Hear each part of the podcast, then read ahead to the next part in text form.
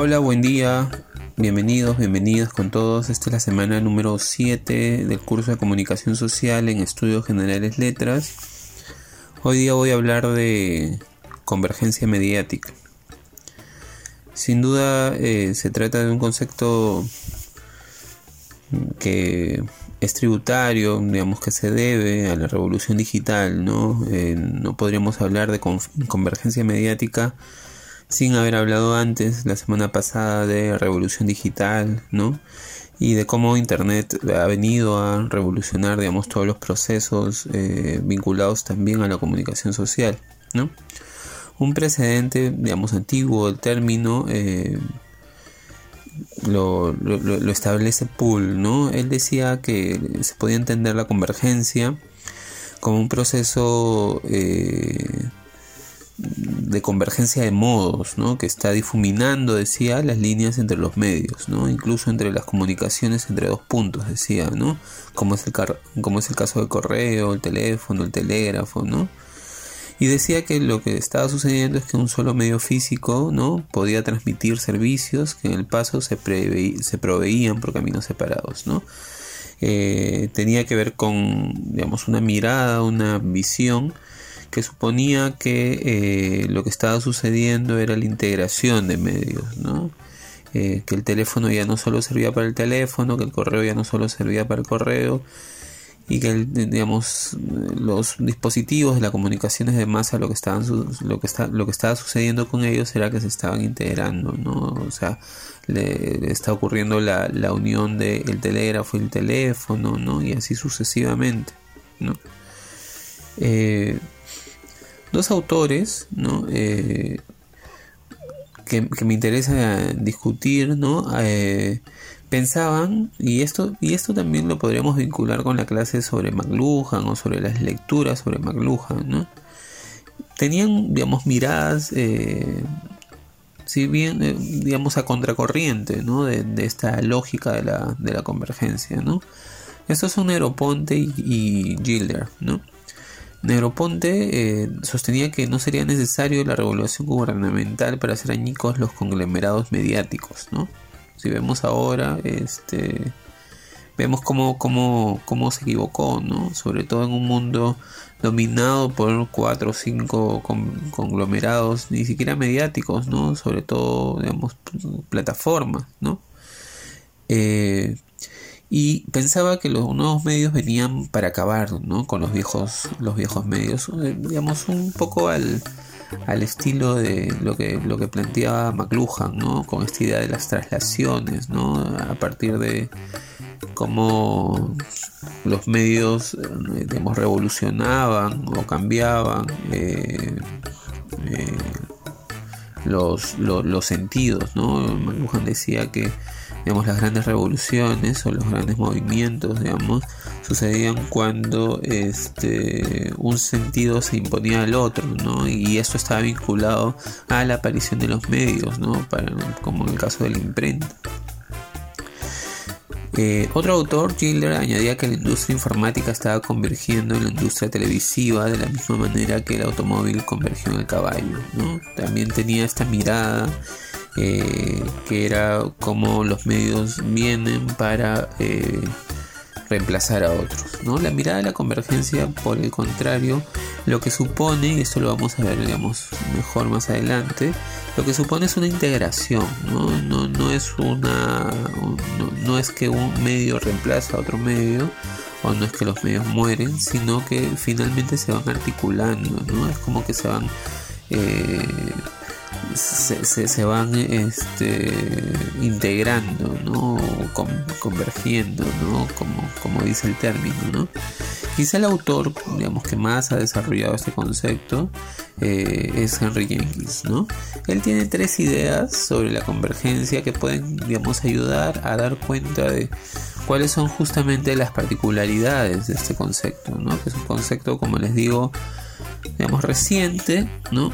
Pero sin embargo, digamos, en, los medios de comunicación, en, las industrias culturales es un, es un, digamos, es un proceso que, ha ocurrido eh, independientemente de la, digamos, de la creación del término, ¿no? A veces sucede eso.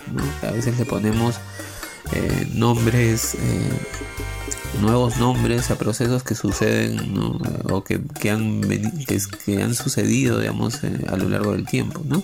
quizá este, eh, eh, este sea el caso ¿no? digamos los medios de comunicación han ido eh, uniéndose transformándose ¿no?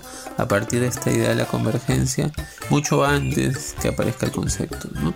pero Jenkins dice para que exista convergencia o lo que supone la convergencia se requieren digamos tres aspectos ¿no? Eh, que también son, digamos, causas y consecuencias, ¿no? Por un lado, eh, la idea de convergencia mediática, ¿no? Por otro lado, la idea de cultura participativa y por otro lado, digamos, la noción de inteligencia colectiva, ¿no? En relación a convergencia mediática, lo que dice Jenkins es lo siguiente, voy a citarlo, ¿no? Se trata del flujo de contenido a través de múltiples plataformas mediáticas eh, digamos, la cooperación entre múltiples plataformas mediáticas y el comportamiento migratorio de las audiencias mediáticas, ¿no? dispuestas a ir a cualquier parte en busca del tipo deseado de experiencias de entretenimiento. Esto ocurre y quizá el ejemplo digamos, más claro de esto sea Netflix. ¿no? Netflix lo que ha sucedido no solo es eh, no, no solo ha hecho converger, digamos, varios servicios, ¿no? sino varias plataformas, ¿no? Eh, Netflix lo que ahora nos promete no solo es, digamos, la información, ¿no? Eh, que tiene que ver con la información, digamos, audiovisual de películas, series, ¿no? Sino también en, sus procesos a, digamos, a unido varios procesos, ¿no? Antes, digamos, para nosotros ver una película teníamos que ir al cine, teníamos que pagar una entrada, teníamos que ir a Blockbuster o alguna tienda, ¿no? Donde alquilemos una película o comprarla y después venir eh, o ir a casa, ¿no? Eh, utilizar, digamos, un dispositivo, un VHS, un Betamax, un DVD player, etcétera, etcétera y eh, reproducirla a partir de dos medios, ¿no? el, DVD, el proyector y la televisión. ¿no? Lo que ha sucedido ahora con Netflix es interesante porque ya no necesitamos digamos, un dispositivo paralelo, ¿no? ya no necesitamos un VHS, un DVD player, sino todo está integrado ¿no? en, la propia, en el propio televisor. Y lo mismo ha pasado con, digamos, las prácticas, ¿no? O sea, ya no necesitamos ir a una tienda, no necesitamos un dispositivo, digamos, un disco que poner en, en, nuestro televisor, sino directamente vamos a partir de internet, ¿no? Eh, vamos y encontramos eh, la, la película y la reproducimos, ¿no? Lo mismo, ¿no? Eh, en relación a la idea de la televisión, ¿no? Con internet, ¿no? O sea, digamos, es necesario que esté internet, es necesario que tengamos internet y es necesario, es necesario que tengamos una televisión, ¿no? También hay ahí dos aspectos que están, que están, digamos, convergiendo, ¿no? Si se dan cuenta, ¿no? Eh, digamos, son procesos que, que, antes eran, digamos, procesos distintos y que ahora están, digamos, sintetizándose, ¿no? A todo nivel, ¿no? A nivel del nivel más físico que tiene que ver con los equipos, a nivel este, de medios, ¿no? Pero también incluso a nivel de, de, de procesos, ¿no? Si se dan cuenta, y esto es interesante, ahora Netflix no solo distribuye la información, ¿no? Sino, eh, sino también la produce, ¿no? Digamos, es una corporación que produce series, que produce películas, ¿no?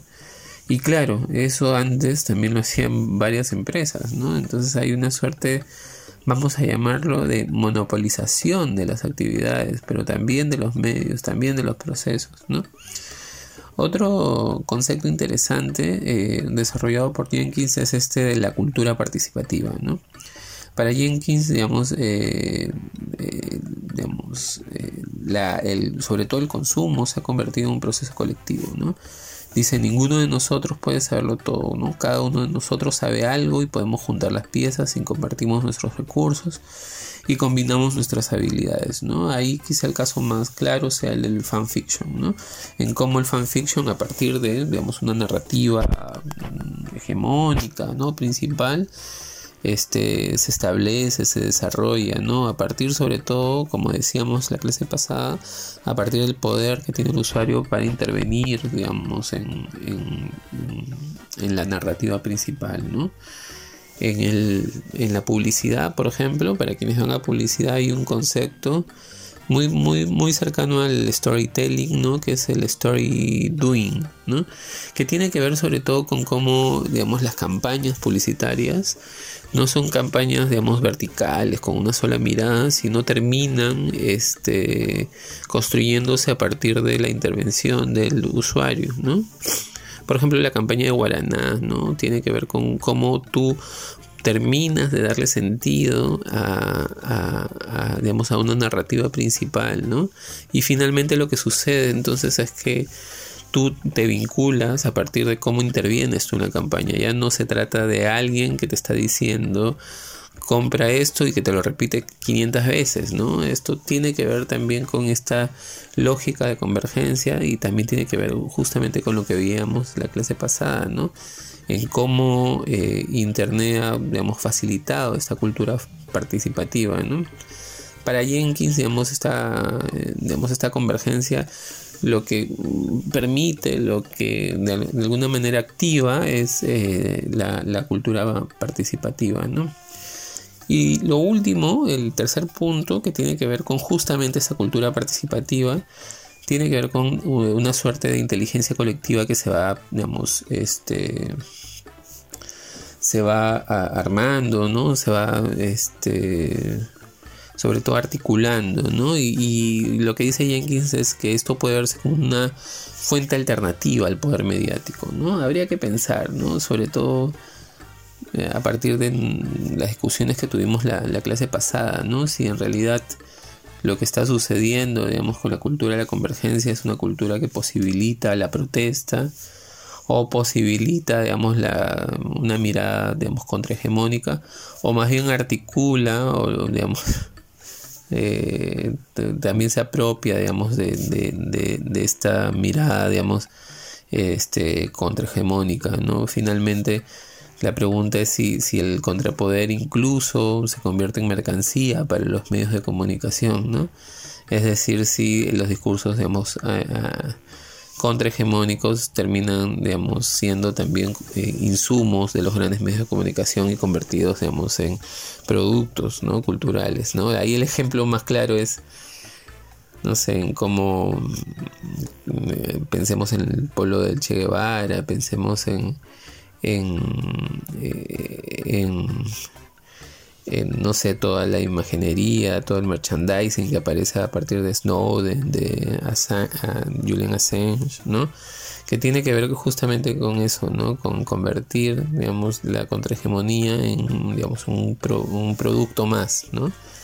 Eh, para, para Jenkins, sin embargo, digamos, esta cultura permite ¿no? este, poder articularnos mejor. ¿no? Digamos, un ejemplo claro de esto son las, digamos, las marchas de protesta, ¿no? donde se articulan el espacio público, el espacio virtual, ¿no? donde digamos, los medios están al servicio de la protesta, ¿no? Eh, donde hay una suerte de comunicación más horizontal ¿no? entre, entre, digamos, entre los que protestan. ¿no? Y donde, claro, eh, los procesos de, convocatoria, pero también de registro de, de estas protestas, eh, no están vinculados solo a un medio, sino a una, digamos, a un, voy a, voy a usar una palabra muy de moda, un ecosistema de medios de la protesta, ¿no? Otros conceptos interesantes, ¿no? Eh, vinculados a, a la convergencia tiene que ver, digamos, es el de interacción, ¿no? Eh, si el paradigma entonces de la revolución digital, digamos, presumía que los nuevos medios desplazarían a los viejos, como les decía, el paradigma de la convergencia asume que los viejos y los nuevos medios interaccionan ¿no? de formas cada vez más complejas. Eh, hay un GIF animado en internet, que no sé si lo han visto, que se trata de una eh, un escritorio antiguo donde está una máquina de escribir, donde está una agenda, donde está un calendario, donde está un reloj, ¿no? Eh, donde está una cámara de fotos, ¿no? Y, que a medida que va pasando el tiempo cada vez va desapareciendo, digamos, un elemento, ¿no?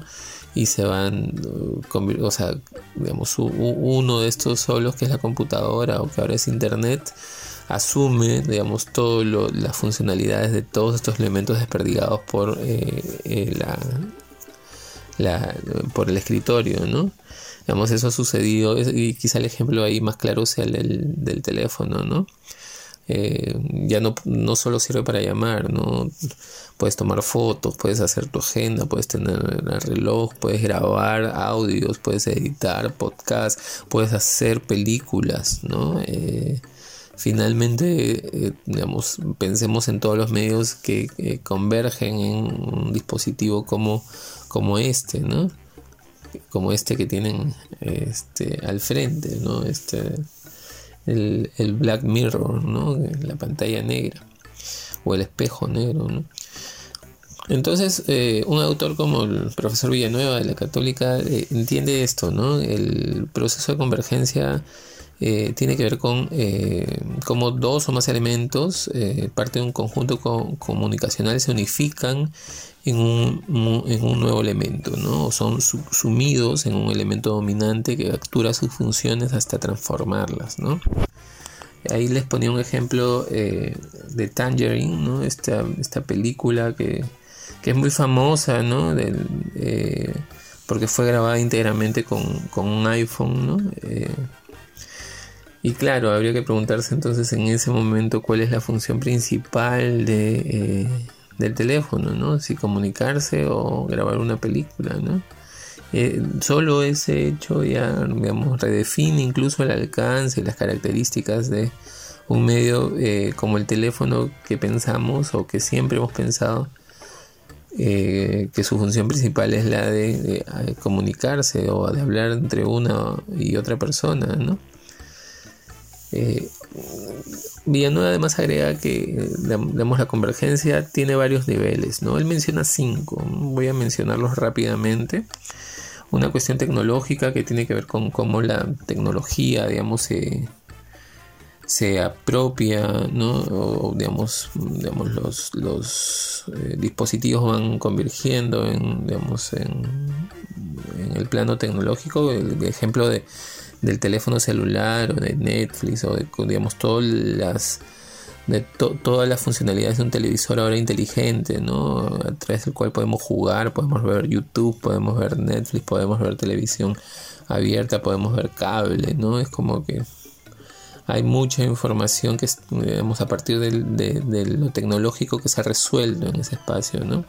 Seguramente esto pasará más adelante con las consolas de videojuegos, ¿no? Ya no serán necesarias, ¿no? Sino estarán integradas en el televisor como sucedió con Netflix, ¿no? O sea, ya dejaremos de comprar este PlayStation o Nintendo, ¿no? Eh, y esta tecnología vendrá integrada propia, eh, al propio televisor, ¿no?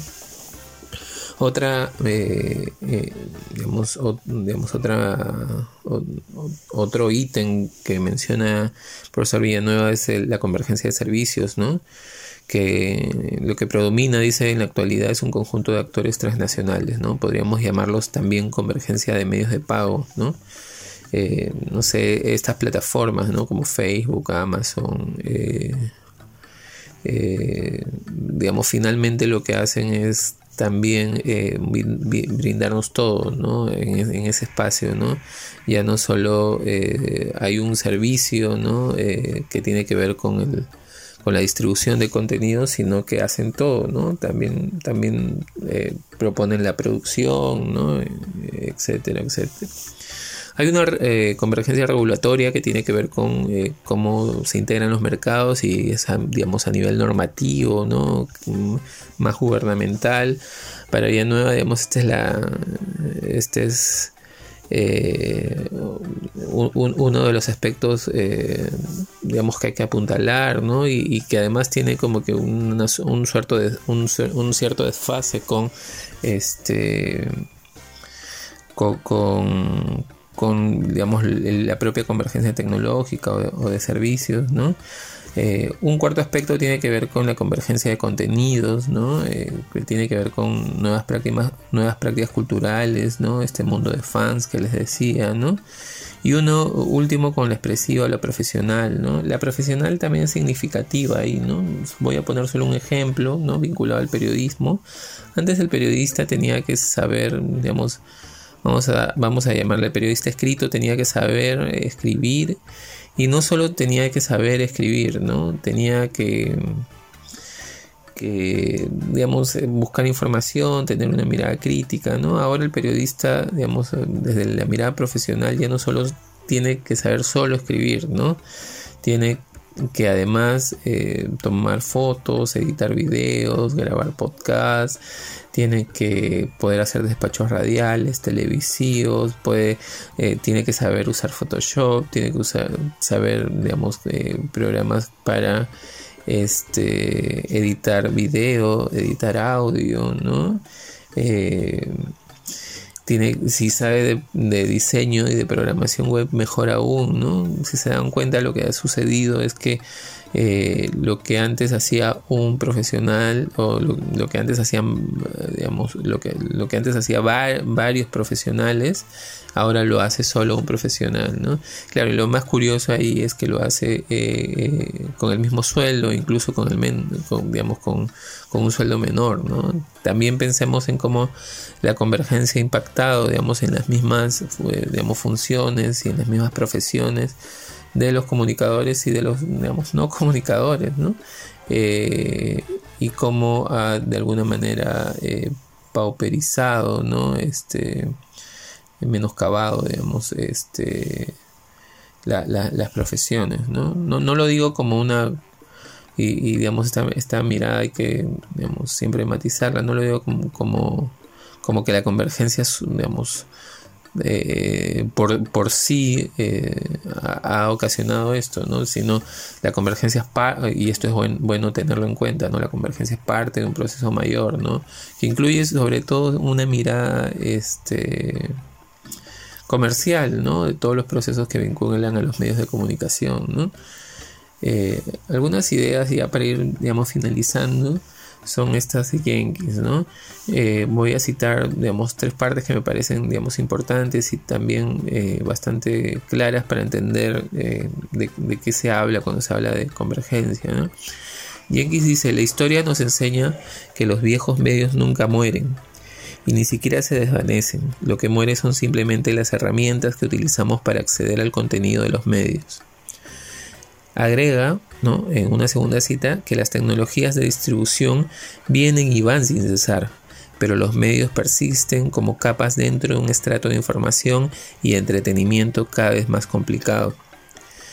Finalmente dice que la palabra impresa no mató a la palabra hablada, como, como podría sugerir McLuhan, ¿no? que el cine no mató al teatro, ¿no? que la televisión no mató a la radio, como se creyó digamos, muchos años. ¿no? La convergencia, dice Jenkins, se refiere a un proceso, no a un punto final, ¿no?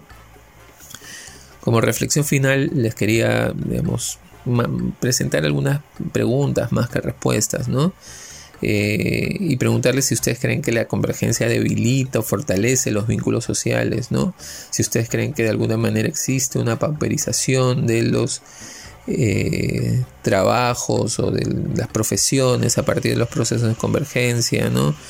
Cómo ven el futuro, ¿no? A partir de los procesos de convergencia, ¿no? Eh, y sobre todo, eh, si debilita o fortalece los vínculos sociales, justamente cómo lo hace, ¿no? Esa es la pregunta, la pregunta del, millón en relación a, a la convergencia, ¿no? Eso es todo por hoy, chicos, chicas. Espero que tengan, digamos, una excelente semana. Recuerden que a partir de esta semana nos vamos a ver eh, o nos vamos a conectar por Zoom dos horas. Una el lunes de 11 a 12 y la otra los miércoles también de 11 a 12. ¿no? La idea es los lunes hacer digamos, una clase, como lo hemos estado haciendo en todas estas semanas, y los miércoles dedicarla sobre todo a revisar ejemplos y también a que ustedes puedan compilar, organizar algunas preguntas y eh, se genere una interacción, digamos, entre, entre ustedes y, y, el profesor, en, este caso yo, ¿no? Nuevamente que tengan un, excelente día, una excelente semana y nos vemos y escuchamos eh, dentro de un rato. Chao, chao.